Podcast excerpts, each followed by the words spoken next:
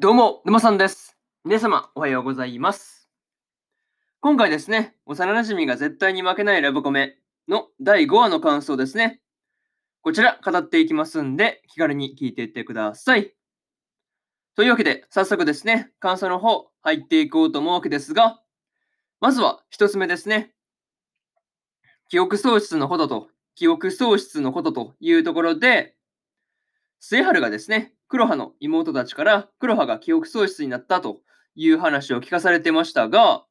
まあ、記憶喪失になったっていうのをね、あの、普通に料理を食べてるからっていうので、まあ、測られてるっていうのがなかなか面白いところでしたね。うん。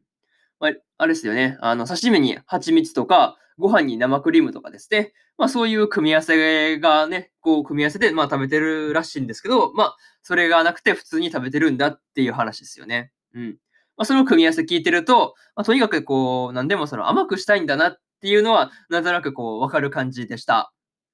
なかなか、うん、この組み合わせって珍しいというか、普通やらないっすよね。そう。刺身に蜂蜜だ。蜂蜜はなかなか、まあ、蜂蜜はまだマシと思うんですけど、ご飯に生クリームっていうのはちょっと、えー、って感じでしたね。うん。いや、そういう食べ方するんだ、みたいなね、うん、感じはあったんですけど、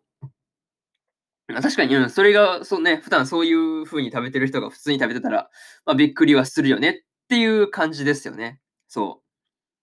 まあ、にしてもね、こう、末春と妹3人のその話がですね、こう、お隣同士だからっていうこともあると思うんですけど、まあ、こう、いい感じのね、こう、距離の近さというか、まあ、そういうところがすごい見ていてね、楽しいところでした。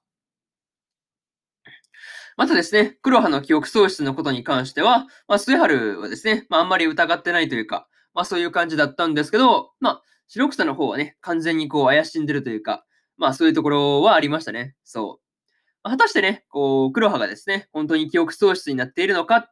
もしくはね、そうじゃないのかっていうところがね、すごく気になっているところという感じですね。とりあえず、そんなところで、まず一つ目の感想である、記憶喪失のことというところ終わっておきます。で、次、二つ目ですね。群青チャンネルというところで、哲彦からの提案でエンタメ同好会でですね、えー、群青チャンネルですよね。まあ、これを立ち上げるという話が持ち上がってました。まあ、メンバー的にはですね、哲彦と末春と白草と黒羽の、えー、4人ですよね。4人なわけですが、まあ、哲彦のね、こう、白草を引き入れるところですね。この流れがすごい、こう、やり手だなというふうに思わされるところでしたね。うん。結構、こう、スムーズにというか、うん、なかなかうまいこと引き込んだなっていう感じはありました。またですね、この時の哲彦の、えー、高校生の時は高校生らしいことをしろっていう言葉ですね。まあ、これには何かこう意味というか狙いがあったりするのかなっていうのをね、まあ個人的にはちょっと怪しんでいるというところですね。まあにしてもね、こうこの話のおかげで末春がですね、まあ、芸能界復帰っていうことに関して、ま、どうするのかっていうのをですね、まあ、だいぶこうポジティブな気持ちでね、まあ選ぼうという気持ちになれたっていうのは、こう、本当に良かったのかなっていうふうに思ってますね。うん。まあ、その辺は良かったっす。その辺はね、まあ、こう、哲彦の、まあ、うん、提案が生きてるなというか、まあ、そういう面ではね、すごい良かったなという感じでした。あとですね、こう、哲彦がですね、群青チャンネルを提案するためにですね、まあ、企画書まで作ってきてるっていうのは、すごい、その辺はすごい真面目だよなっていうのを感じたりしました。うん。いや、なかなか結構ね、あの、わざわざこう、紙にね、名前も、こう、まあ、企画書というか、まあ、どうするのかっていうのをちゃんと練ってきてるあたりがね、やっぱすごいなーっていうのを、まあ、思わされるね、そういうところだったなという感じでした。これが2つ目の感想である、群青チャンネルというところになります。で、えー、次、3つ目に入っていくわけですが、3つ目がですね、事務所にてというところで、事務所にてですね、事務所にてというところで、末春たちはですね、事務所で社長とですね、話をしていたわけですが、まあ、結構ね、こう、金額を聞いたときにですね、心が揺れる末春が見ていて面白かったなっていう感じでした。まずですね、えー、黒羽がお金の話になってもですね、目がくらむっていうこともなくて、こう、かたくなにね、あの、芸能界デビューを断り続けるっていうのはね、まあ、普通にこう、断れるっていうところが、こう、すごいなっていうふうに感じました。普通はね、こう、末春みたいに、こう、お金のことを聞いたら手のひらくるって返すような感じだと思うんですけどね。うん。まあ、それでも、こう、断り続けるっていうのは、純粋にすごいなっていうのを思いました。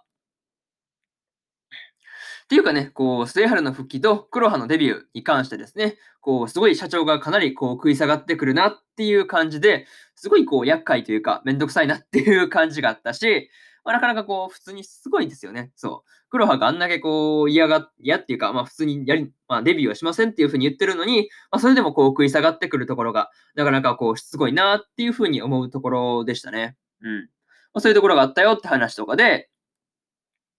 あとはね、そうだな、ラストでね、えー、黒羽の両親のことにまで、こう、悪口というか、まあ悪く言うことが、まあ及んでいたわけですが、まあそれをね、まあ言っている社長に対して、末春がですね、まあワインを頭からぶっかけて、ね、やっちゃうっていうところがあったんですけど、まあこれがですね、こう、どうなるのかですね、ちょっとハラハラするという感じですね。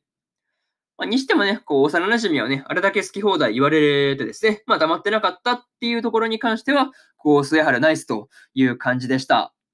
まあね、あれだけこう、黒羽に対して、まあ言われればね、そりゃ怒らん方が、まあ、怒らずに黙ってろっていう方が無茶でというか、まあ無理なところではありますからね。まあそこで出て行って、まあそうですね。まあ、あの、なんていうか、社長にワインをぶっかけたっていうのは成功かな、成功というか、まあや、よくやったっていう感じでした。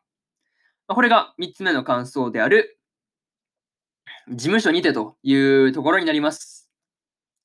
で、えー、最後にというパートに入っていくんですが、今回ですね、黒羽の記憶喪失の話と、芸能事務所でのですね、まあ、話が、まあ、ちょっとずつですね、こう、話が進んでいってるっていう感じでした。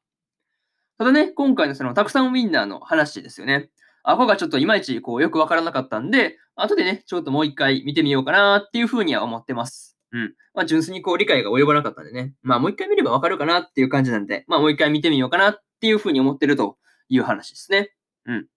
まあ、にしてもね、こう、社長に対してですね、ワインを頭からぶっかけたっていうことで、まあ、芸能界復帰のね、話が、芸能界復帰の話が、これどうなるのかなっていうところですよね。まあ、そこがすごい、こう、気になっているというか、まあ、ちょっとね、どうなるのか先が読めんなっていう感じですよね。うん。まあ、なんかね、こう、まあ、読めるとしても、まあ普通にね、こう、ステイハルが事務所にね、二度と来るなみたいなね、うん、ことを、こう、社長の怒りを買って言われてしまう感じかなっていうふうには思ってるんですけどね。まあ、何かしらこう、いい方向に転がるとはとても思えないなっていうふうに思ったりしました。うん。とにもかくにもですね、次回のおさまけがですね、どうなっているのか、今から楽しみすぎるというところで、今回の幼馴染が絶対に負けないラブコメの第5話の感想ですね。こちら終わっておきます。で、第1話から第4話の感想はですね、それぞれ過去の放送でね、ペラペラ喋ってますんで、よかったら過去の放送もね、合わせて聞いてみてくださいという話、合わせて聞いてみてくださいという話と、えー、今日はですね、他にも、えー、3本更新しておりまして、シャドウハウスの第6話の感想と、86の6話の感想ですね。こちらと、恋と呼ぶには気持ち悪いの8話の感想ですね。この3本更新してますんで、よかったらね、こっちの3本も聞いてみてくださいという話と、えー、そうですね、明日ですね、えー、明日は3本更新するんですが、異世界魔王と召喚少女の奴隷魔術オメガの、えー、6話の感想と、ドラゴン家を買うの7話の感想、そしてですね、聖女の魔力は万能ですの7話の感想ですね。この3本、1、2、3と更新しますんで、よかったら明日もですね、ラジオの方聞きに来てもらえると、ものすごく嬉しいですというところで、本日、えー、1本目のラジオの方終わっておきます。以上、沼さんでした。それでは次回の放送でお会いしましょう。それじゃあまたね。バイバイ。